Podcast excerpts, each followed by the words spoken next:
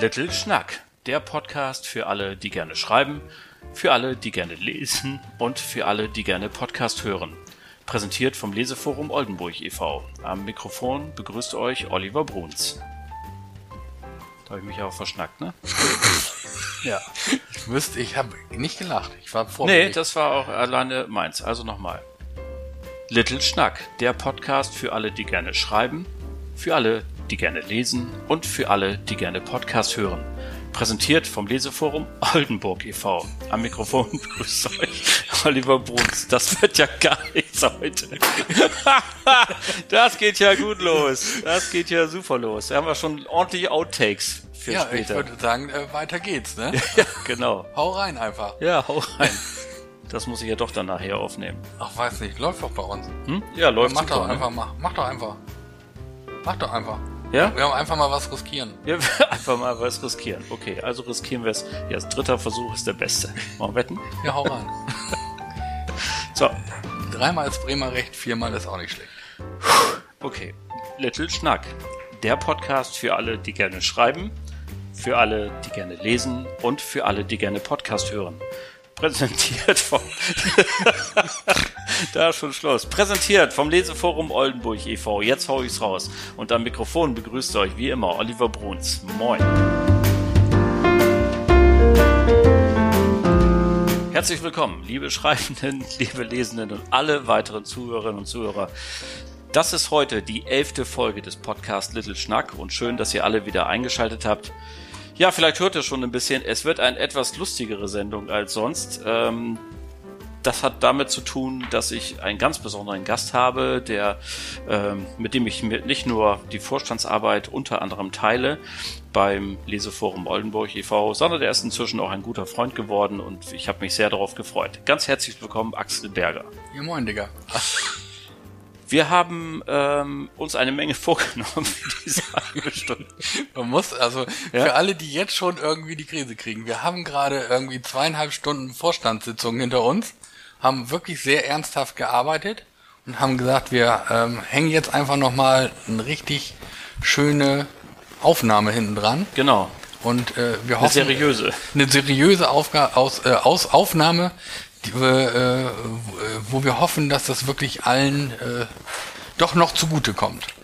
Genau, das werden wir auch hinbekommen. Aber vielleicht ähm, ist es ja auch eine gute Botschaft, dass eben Lesen und Schreiben einfach auch eine lustige Tätigkeit sein kann und äh, dass es nicht so eine bierernste Angelegenheit ist, wie es manchmal eben rüberkommt, sondern dass man vor allen Dingen auch, liebe Leute und vor allen Dingen alle die, die noch nicht Mitglied im Leseforum Olden sind, Oldenburg sind, hier kann man auch Freunde finden. Das ist doch was ganz Besonderes. Axel, das äh, coolste Projekt, glaube ich, das wir äh, angestrebt haben und das in diesen Tagen ja auch schon läuft, gestartet ist, ist der Schreibwettbewerb für Newcomer. Was war denn für dich so die Intention, dass du gesagt hast, das Projekt finde ich super, das möchte ich mit unterstützen? Ja, das ist äh, natürlich einfach die Neugier auf neue Themen. Äh, also ich bin ganz froh, wenn wir vielleicht frischen Wind reinkriegen, neue Mitglieder vielleicht auch sogar dadurch äh, akquirieren können. Aber neue Geschichten zu bekommen äh, und vor allen Dingen auch, ist ja so ein bisschen ausgerichtet an etwas jüngere Zielgruppe, sage ich jetzt mal. Das haben wir bewusst ja gemacht. Und ähm, ja, ich bin immer neugierig auf, was wird geschrieben, was kommt neu, was, was schreibt ein 18-Jähriger, was schreibt ein 20-Jähriger. Ähm, ja, also diese Neugier ist eigentlich für mich das Ausschlaggebende. Ich bin heiß auf neue, tolle Texte. Vielleicht müssen wir bei der Gelegenheit nochmal eben ganz kurz zusammenfassen, worum geht's. Also, das Leseforum Oldenburg hat einen Schreibwettbewerb ausgelobt. Es geht um Prosatexte, 10.000 bis 20.000 Zeichen, inklusive Leerzeichen, muss man ja mal dazu sagen. Und das Thema ist Aufbruch und darunter ist aber völlige Genrefreiheit. Also ob einer da uns eine Science Fiction liefert oder Mini-Krimi oder eine Love Story ist völlig wurscht. Hauptsache es ist eben Prosa. Und äh, du hast es schon angedeutet, dieser Schreibwettbewerb richtet sich in erster Linie an 18- bis 40-Jährige, also die Menschen aus der ersten Lebenshälfte, wie man immer so schön zu sagen pflegt. Und vor allen Dingen, sie dürfen noch nicht veröffentlicht haben. Also nicht keine Prosa in Buchform, es gab ja schon die ersten Anfragen.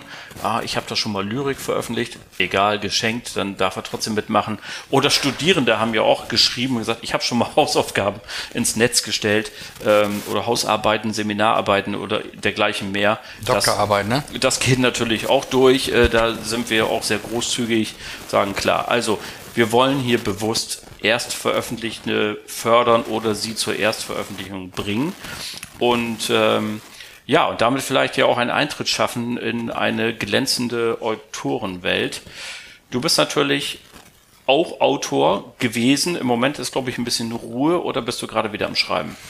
Ja, das ist so ein Zwischending. Also irgendwie bin, ist mein Kopf immer am Schreiben oder ich bin immer irgendwie am Schreiben äh, und ich habe äh, im Prinzip gerade drei Bücher. Jetzt ist die Frage, wie man es definiert. Also ich arbeite an drei Büchern, einem Sachbuch, einem Oldenburg-Krimi und einem weiteren Krimi, der in einer ganz anderen Region spielen wird. Das hat persönliche Gründe. Ähm, ich bin aber nicht so am Start, dass ich wie sonst dann jeden Morgen, jeden Abend im Bett schreibe und loslege und so, sondern das läuft eben etwas nebenher. Ich würde mir gerade wünschen, es sind ja sehr turbulente Zeiten, ähm, würde mir wünschen, dass es äh, wieder etwas mehr Fahrt aufnimmt, aber ich denke, da äh, dieses Jahr wird auf jeden Fall noch was von mir kommen. Cool. Du hast es, also das sind ja drei unterschiedliche ähm, Dinge, wobei, na gut, also zwei Genre, einmal Krimi und einmal Sachbuch und den Krimi aber zwei verschiedene. Ähm, wie ist denn diese Leidenschaft für Krimis eigentlich entstanden? Also ähm, äh, ohne persönlich werden zu wollen, aber in erster Linie sagt man, der, der, Markt ist doch mit Krimis überschwemmt. Ist das nicht ein bisschen langweilig, dann noch ein Krimi zu schreiben? Also es gibt ja äh, unendlich viele, inzwischen auch aus Oldenburg ja eine ganze Reihe. Was war für dich trotzdem das Ausschlaggebende zu sagen, ich äh, erfinde auch Krimis? Ja, das ist mal eine, mal eine richtig gute Frage. Ich also einfach voll auf Turkey. Ja, also einfach die, äh, also mir macht das Spaß. Das, was ich selber lese oder das mich selber interessiert, Krimi, Thriller, teilweise der etwas härteren Gangart, äh, ist einfach mein Thema. So mhm. und ähm, ja, weiß ich nicht. Und wahrscheinlich der erste äh, Krimi ist ja entstanden dadurch, dass ich am Bornhauser See hier in Oldenburg äh, an einem Zelt vorbeigegangen bin, was da einfach so am Uferrand stand und habe gedacht, auch was wäre denn, wenn da jetzt wohl eine Leiche drin liegen würde? Interessante Frage. Dann habe ich das Zelt fotografiert und dann ist diese Frage mit mir, glaube ich, ein, zwei Jahre schwanger gegangen, bevor ich dann angefangen habe, ähm, ja, ein bisschen was zu Papier zu bringen. Und dann hat sich's von alleine ergeben. Ich bin da, ähm, ich bin ja auch mein erster Leser, wenn ich, wenn ich schreibe. Ich weiß manchmal nicht ganz genau, wo es hinläuft oder wie sich die Geschichte entwickelt. Und ja, dann ist es Krimi geworden mit einer Leiche. Äh, die Kurve zum Liebesroman dazu kriegen, äh, schwierig. Manchmal enden ja Liebesromane mit einer Leiche, aber äh, umgekehrt in der Tat, äh, das wäre sehr skurril, aber auch nicht undenkbar. Wie immer ist die Fantasie ja ähm, grenzenlos. Ähm, so, und dann hast du dich ja dafür auch entschieden, dass es auch eine Reihe wird, also Protagonisten erfunden, ähm, die äh, Hintergrundgeschichte weitergeführt und so weiter. Ähm, aber jetzt soll noch was kommen, was ganz woanders spielt. Hast du schon Lust, ein ganz klein wenig den, die Tür aufzumachen, zu lüften? Ähm, was kommt da auf die Leser zu? Äh, ja, also es wird äh, kein Ostfriesland-Krimi, es wird auch nicht auf norddeutschen Inseln äh, stattfinden. Ein Ausflug nach Texel und zu den holländischen Inseln habe ich ja schon gemacht. Da steht tatsächlich auch noch ein Buch aus, damit ich alle Inseln abge gearbeitet habe, hätte ich jetzt beinahe gesagt. Aber bis ich, dass ich über jede, äh, auf jeder Insel der holländischen Inseln einmal eine Leiche platziert habe. Aber es geht äh, tatsächlich sehr weit in den Süden. Okay. Es geht sehr südlich. Ich sag mal so, es fängt mit M an, aber mehr verrate ich nicht. Na gut, wir lassen uns überraschen. Ich habe so gewisse Ahnungen, aber äh, ich äh, halte mich jetzt gerade mal. Also ich kann das äh, Land verraten, es äh, fängt auch mit M an. Manien. Ja. ich mache es ein bisschen geheimnisvoll. Es wurde mal vor ein paar Jahren in einer politischen Sommerpause als 17. Bundesland gehandelt. Das könnte man vielleicht noch als kleinen Tipp dazugeben, aber das reicht dann. So mehr Publikumsjoker gibt es jetzt nicht. Ähm, darauf sind wir sehr gespannt. Ich würde mit dir gerne noch über zwei Dinge mal so reden, weil wir ja diesen Podcast auch immer für Leute machen, die vielleicht mit dem Schreiben beginnen oder die schon zu Hause ganz viel geschrieben haben und sich immer fragen, ähm, wie kann ich das veröffentlichen? Wie werde ich eigentlich vielleicht auch erfolgreich? Wie finde ich meine Leserschaft? Du hast mir mal in einem privaten Gespräch ähm, verraten, dass du für einen Moment drauf und dran warst zu sagen, vom Schreiben kann ich leben? Dass das ja, bevor du deinen jetzigen Beruf ergriffen hast, du führst ja heute eine Werbeagentur hier in Oldenburg, ähm, war das mal an so einem Punkt? Das ist ja ein wenn man quasi aus dem Nichts kommt, äh, Entschuldigung, wenn ich das so sage, aber ähm, und dann erreicht man nach ein paar Krimis so ein so ein äh, Niveau, dass man sagt, ich stehe tatsächlich vor der Entscheidung, dass ich so viele Leser und Käufer damit ja auch habe, dass ich davon leben könnte. Ähm, kannst du vielleicht mal den Hörerinnen und Hörern in so ein paar Stichworten ähm, nahebringen, ja, was war damals dein Erfolgsrezept und was heißt das überhaupt, wenn, wenn man sagt, äh, ich hätte davon leben können? Ja, ich muss vielleicht äh, eine kleine Korrektur machen. Äh, das beides lief parallel. Mhm. Also es äh, lief immer parallel, sprich die, den Aufbau der Firma, die wir jetzt seit zwölf Jahren, glaube ich, oder zwölf, dreizehn Jahren haben, und das Schreiben lief sehr parallel. Und an einem gewissen Zeitpunkt, also ich wollte eigentlich immer, wenn es nach meinem Traum geht, äh, würde ich auch immer noch heute gerne Vollzeitautor äh, sein wollen. Mhm. Ähm, und die Firma hat mir sozusagen ein bisschen, also ich kam an einen Punkt, wo ich mich für eine Seite so ein bisschen mehr entscheiden musste und sagen musste, okay, ähm, die Firma war, hatte dann irgendwann schon eine gewisse Größenordnung erreicht, äh, wo wir auch Personalverhandlungen, wie heißt meine Lebensgefährtin und ich haben die Firma ja zusammen oder die Firmen und ähm, wo wir auch eine gewisse Personalverantwortung äh, haben. So, mittlerweile sind wir ja auch irgendwie ein Haufen von über 20 Leuten geworden. Und ähm, da musste man irgendwie eine Entscheidung treffen. Aber zurück zu deiner Frage. Äh, man muss fleißig und kontinuierlich schreiben. Das ist auch dieses, was du vorhin sagtest, äh, warum eine Serie? Das war nicht ganz, äh, also ähm, nicht ungeplant. Also ein Einzelbuch zu schreiben damit äh, finanziell oder generell erfolgreich zu haben, da muss man schon sehr, sehr viel Glück haben oder sehr, sehr gut sein und Glück haben, würde ich mal sagen. Ähm, tendenziell würde ich jedem empfehlen, der langfristig Geld verdienen möchte mit Büchern, der soll auf jeden Fall eine Serie aufbauen und er soll sich nicht auf ein Buch konzentrieren, sondern soll gezielt eine Serie aufbauen. Ähm, das habe ich angefangen, habe das von Anfang an auch kommuniziert, dass ich äh, sechs bis sieben Bände in dieser Serie zunächst mal schreiben will. Der siebte ist jetzt halt noch nicht ganz fertig. Das ist eins dieser Projekte. Mhm. Dann soll die auch vorbei sein. Aus verschiedenen Gründen. Das wird man erfahren, wenn das Buch gelesen worden ist oder wenn es fertig ist und gelesen wird. Und ähm, was gut funktioniert hat damals, ich war sehr, sehr fleißig, ich habe wirklich sehr stark die Ochsentour gemacht, ich habe vor fünf Leuten im Schulladen eine Lesung gehalten, ich habe auf Facebook rund um mich um zugepostet, in sozialen Kanälen unterwegs gewesen, äh, gemacht und getan und habe regelmäßig nachgeliefert dass du, also das ist dann, ne, Band 1 hat irgendwem gefallen, dann findet der, äh, dann kommt Band 2 raus, dann kommt Band 3 raus und dann triffst du einen neuen Leser, der über Band 3 auf dich aufmerksam wird. Und der kauft idealerweise, wenn ihm der gefallen hat, auch nochmal Band 1 und Band 2 nach. Das heißt, du hast im Prinzip einen dreifachen Verkauf getätigt, sozusagen, wenn dem das gefällt oder ihr das gefällt, was man da eben produziert hat. Und äh, man hält die Leute natürlich, wie man es ganz klassisch von Serien kennt, natürlich auch so ein bisschen bei der Stange, weil die Charaktere sich natürlich über die Bücher entwickeln. Und, das ist so. Mhm. Ja, so und ich habe ähm, äh, natürlich legt man vielleicht auch noch mal die ein oder andere, den ein oder anderen Cliffhanger oder so, dass man sagt, okay, nächsten Buch, da war doch noch was offen, was jetzt nicht aufgelöst worden ist. Hm. Also ganz klassisch, wie man es von Serienplots oder von Serien kennt. Man bleibt halt dran. Und das hat ganz gut funktioniert, bis halt der Punkt sozusagen auch kam, wo ich gesagt habe, okay, ich müsste jetzt so kontinuierlich nachliefern, dass ich dem nicht mehr nachkommen konnte. Also muss so, ich würde mal sagen, zwei, drei, vier Bücher äh, pro Jahr musst du mindestens dann machen. In dieser Serie oder in verschiedenen Serien.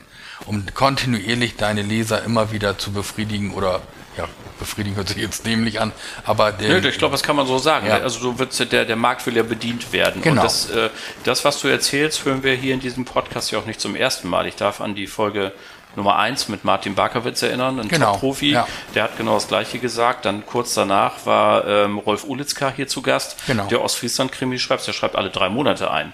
Und der entwickelt hier auch gerade aus oder hat bereits aus seiner ersten Serie schon eine zweite entwickelt, dass da so eine Parallelgeschichte nochmal kommt und äh, schreibt alle drei Monate schreibt er ein Buch und veröffentlicht das und hat genau dasselbe mit der Serie erzählt. Ähm, bist du denn da ähm, sehr planerisch schon vorgegangen oder hast du dich einfach auf deine Intuition verlassen und gesagt, ich lasse mich auch so ein bisschen treiben, mir wird die Geschichte, nächste Geschichte schon einfallen? Oder bist du jemand, der gesagt hat, ich habe hier sehr streng vorher geplottet, habe mir sehr klar überlegt, so Parallelhandlungen, wie sollen sich die Charaktere entwickeln und dann halt im Grunde nach dem Gerüst runtergeschrieben? Oder bist du jemand, der sich eher treiben lässt? Äh, ja, letzteres. Eher treiben lässt. Wie, wie gesagt, ich bin der erste Leser äh, meiner, das, dessen, was ich darunter schreibe. Ähm, das kann man wirklich so sagen. Ich weiß manchmal nicht genau, wo sich hin entwickelt. Ich arbeite aber oder habe damals immer mit Tricks gearbeitet. Das heißt, wenn ich ein Buch fertig geschrieben hatte, zack, abgeschlossen, die Fälle waren und sind immer in sich abgeschlossen, habe ich aber schon ein, äh, eine Leseprobe in dieses Buch gemacht für den nächsten Fall. Da habe ich irgendwas reingeschrieben und habe dem irgendeinen Titel gegeben. Äh, also irgendwas, was mir dann gerade eingefallen ist, um das mal so zu sagen.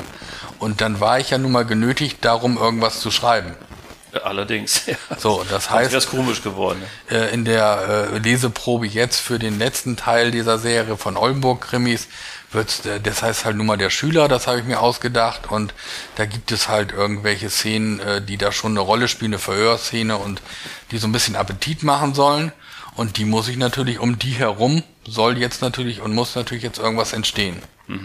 Und das lasse ich einfach laufen. Das Einzige, was es gibt, es gibt so ein paar, wie soll ich sagen, Eckpfeiler. Also das, dieser, der Schüler wird ein, ähm, ein Hauptthema haben oder ein, wie soll ich sagen, einen Kern haben, ohne jetzt zu viel zu verraten. Ich muss gerade tatsächlich mal überlegen. Also der wird einen Kern haben, der, um den sich in dem Buch vieles dreht ähm, oder eigentlich alles äh, dreht. Und darum spielt irgendwie die Geschichte, oder das ist ein, ein, ein Eckpfeiler, ja, wie soll ich sagen, ähm, der wichtig ist für das Buch.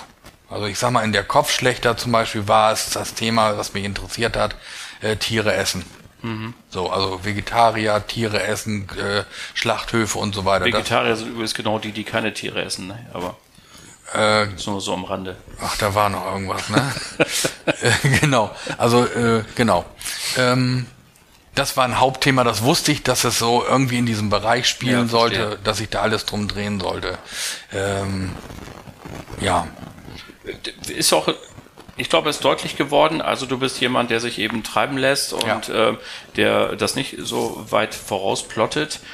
Äh, kommen wir nochmal zu einem Punkt, der ja auch immer interessant ist, denn ähm, es gibt ja ganz viele Schreibende, die äh, talentiert sind, vielleicht sogar übertalentiert sind, aber sich extrem schwer tun mit dem Thema Marketing. Die also dann ein wirklich tolles Buch geschrieben haben und irgendwie wenn man es nicht gut mit ihnen meint, würde man jetzt formulieren, ja, dann darauf warten, dass die Leserschaft vom Himmel fällt, was sie natürlich nicht tut. Also man kann es gar nicht oft genug erwähnen, jeden Tag erscheinen alleine 200 gedruckte Bücher in Deutschland in deutscher Sprache äh, und sich da hervorzutun und sich im Publikum zu besorgen oder auf sich aufmerksam zu machen, gehört nun mal dazu. Was waren die Eckpunkte deiner Strategie, um zu sagen, du wolltest ja von Anfang an auch natürlich eine Leserschaft haben. Du hast sie ja nicht dafür geschrieben, um sie nur Bruder, Schwester, Tante, Onkel zu Weihnachten zu, schicken, zu schenken. Was waren die Eckpfeiler deiner Strategie? Ach, Strategie hört sich tatsächlich äh, an. äh, Also auch ich meine es ja gut mit dir, Ja. deswegen habe ich mal jetzt so getan. Als, als hätte ich eine gehabt, ne? Ja. ja, gut. Also dann tue ich mal so. Also ein Eckpfeiler meiner Strategie war, ähm, ähm, ich mache alles. Ich lese an jeder Telefonzelle. Äh, überall habe ich Lesungen gemacht, auch äh, sehr häufig ohne Honorar natürlich. Das hat sich natürlich später geändert oder Gott sei Dank später geändert, weil es doch irgendwie schöner ist, wenn man dafür auch ein bisschen was sieht. Aber ich habe alles mitgemacht und ich habe das äh, sehr ähm, akribisch, also ich habe Glück gehabt, dass ich auch sehr oft in der Presse aufgetaucht bin. So Pressemitteilungen geschrieben, äh, aber auch irgendwie durch verschiedenste Kontakte dafür gesorgt äh, oder darum gebeten oder hingekriegt, dass ein Redakteur darüber geschrieben hat oder Redakteurin. Ich habe extrem viel auf Social Media gemacht. Damals, die äh, Jüngeren unter uns werden dieses Facebook noch kennen. Ja, da, äh, diese Älteren unter blaue, uns.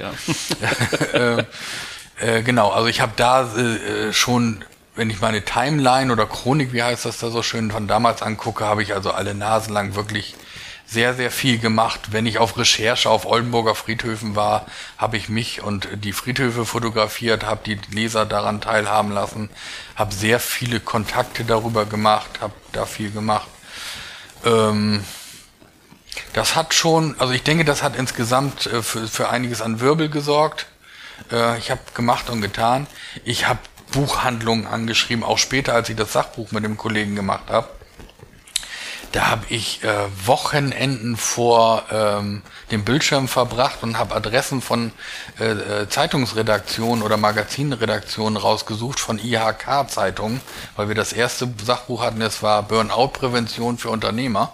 Mhm. Ähm, was basiert auf ne, meinerseits eigenen Erfahrungen, habe ich gedacht, okay, ähm, so, und ich wusste, es gibt, jede IHK hat eine Zeitschrift in Deutschland oder so fast jede. Ja. So, und da gibt es, ach, was weiß ich, ich habe, ich sage jetzt mal eine Zahl, bestimmt gibt es 100, 200 IHKs in, in, in Deutschland, würde ich jetzt mal sagen. Ja, und finden mal die ganzen Adressen der IHKs beziehungsweise der Redaktionen raus. Dann haben wir an fast, also wir haben an alle angeschrieben, wir heißt mein Co-Autor und ich, haben äh, sehr viele Belegexemplare tatsächlich einfach mal rausgehauen, weil wir gesagt haben, ähm, gut, einen Brief oder eine E-Mail schreiben kann jeder, das ist war auch schon damals, jetzt ist es noch schlimmer, aber war damals schon schwierig, da Gehör zu finden. Also schicken wir den gleichen Buch.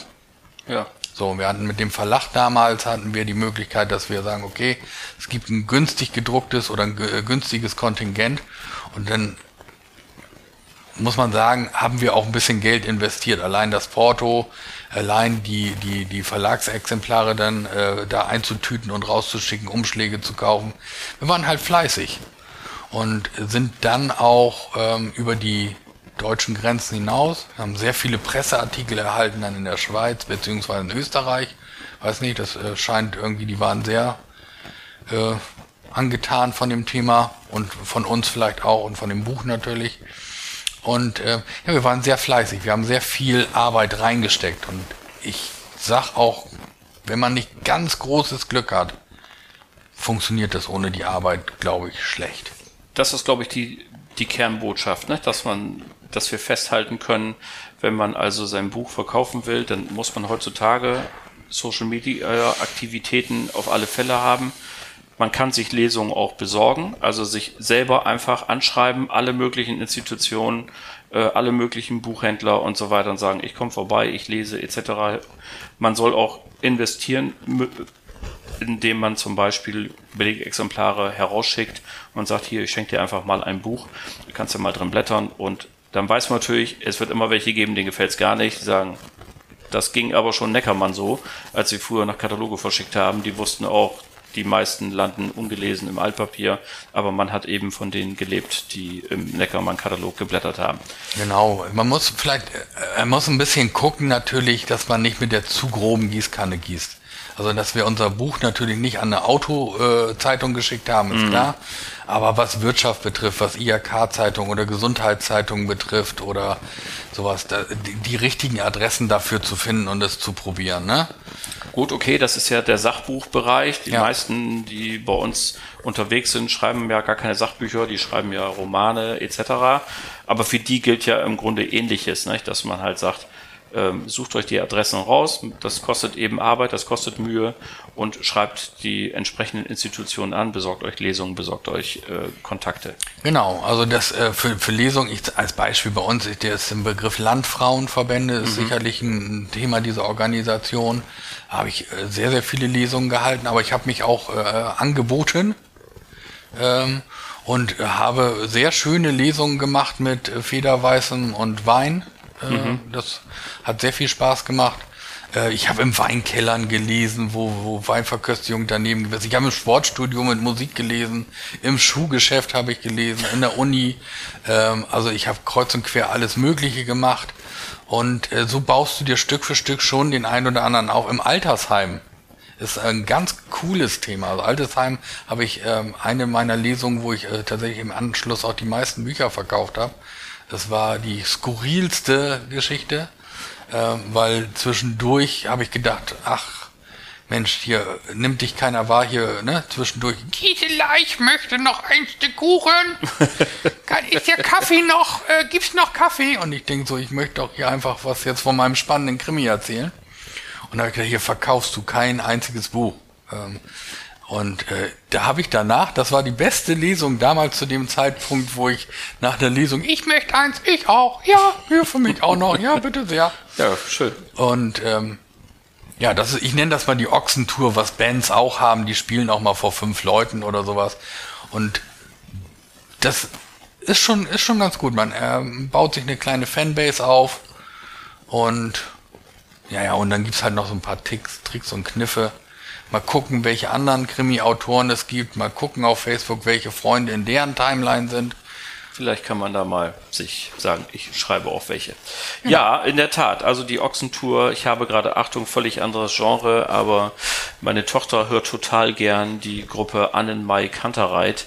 Und ich habe neulich in einem Podcast gehört, die haben als Straßenmusiker angefangen. Die ganz harte Schule ja, wo man eben als Band auf der Straße steht, Musik macht und da laufen ja nur Leute vorbei, die sich das ja gar nicht ausgesucht haben. Wenn man irgendwann mal ein Publikum hat und man spielt in einer Halle so als Band vor ein paar tausend Leuten, die sich genau diese Eintrittskarte gekauft haben, dann ist das ein Heimspiel. Aber das Publikum zu gewinnen in einer Kölner Innenstadt, wie in diesem Fall, dass da einfach zufällig vorbeiläuft und dann dafür zu sorgen, dass die stehen bleiben, das ist eben genau das, was du Ochsentour nennst. Und so geht es eben, mit Fleiß geht es irgend weiter. Ähm, Vielleicht abschließend für diejenigen, die sich heute äh, aufmachen, vielleicht auch animiert von diesem Gespräch, ähm, deine drei, vier wichtigsten Tipps für Newcomerinnen und Newcomer, die gerne schreiben wollen. Was würdest du den Menschen mit auf den Weg geben? Ähm, also so platt sich das jetzt auch anhören mag, schreiben, es tun. Also ich habe sehr viel in den Lesungen, kommen ja immer Leute zu dir, ich schreibe auch oder möchte auch und wenn ich auch gerne mal hätte und so weiter und so fort. Ähm, also ich, wie, so, wie sagte äh, Edison, glaube ich, man muss nur die Ausreden oder die Fehlversuche eliminieren. Also man muss schreiben. Wenn ich nicht ein Buch fertig schreibe, habe ich danach nichts zu verkaufen oder mhm. nichts anzubieten, nichts zu präsentieren, äh, wie auch immer. Also ähm, dranbleiben, machen einfach. Äh, was mir auch geholfen hat, ich mache einfach mein Ding. So.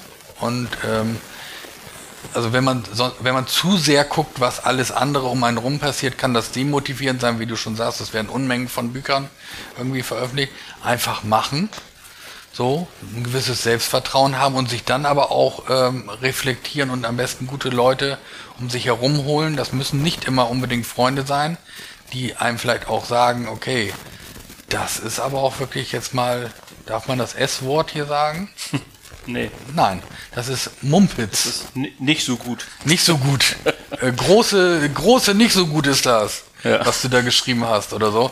Da muss man tatsächlich bei Freunden und Familie sehr aufpassen. Die, keiner will einem wehtun.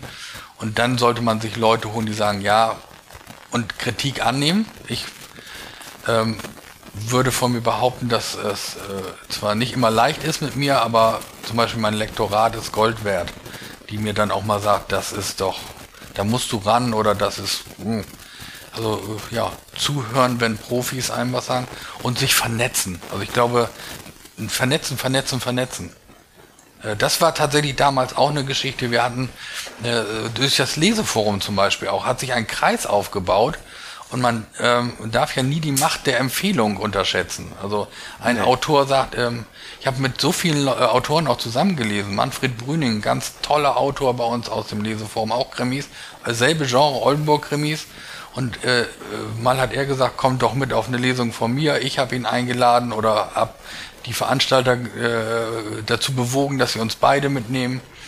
Und so vernetzt man sich, äh, Zielgruppen und Kundengruppen überschneiden sich und wenn die Manfreds Krimis gut finden, dann werden die auch meine lesen.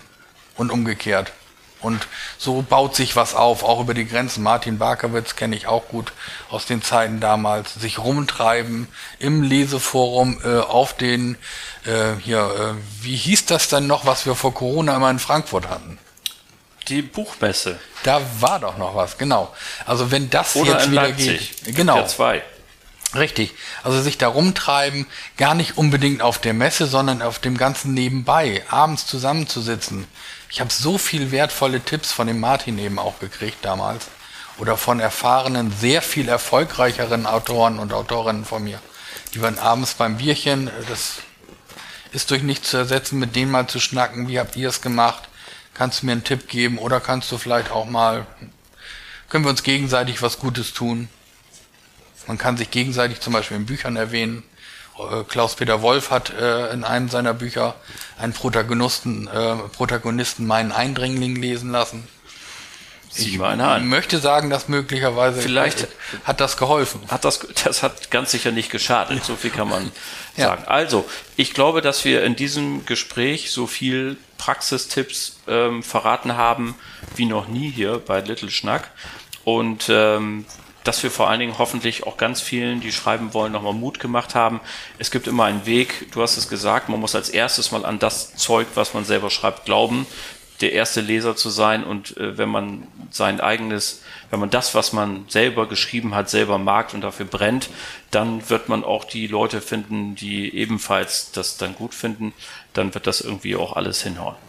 Axel, was soll ich sagen? Das äh, war heute ein schönes Gespräch mit dir, wie immer eigentlich. Und äh, ich habe mich herzlich zu bedanken. Ja, sehr, sehr gerne. Immer wieder gerne.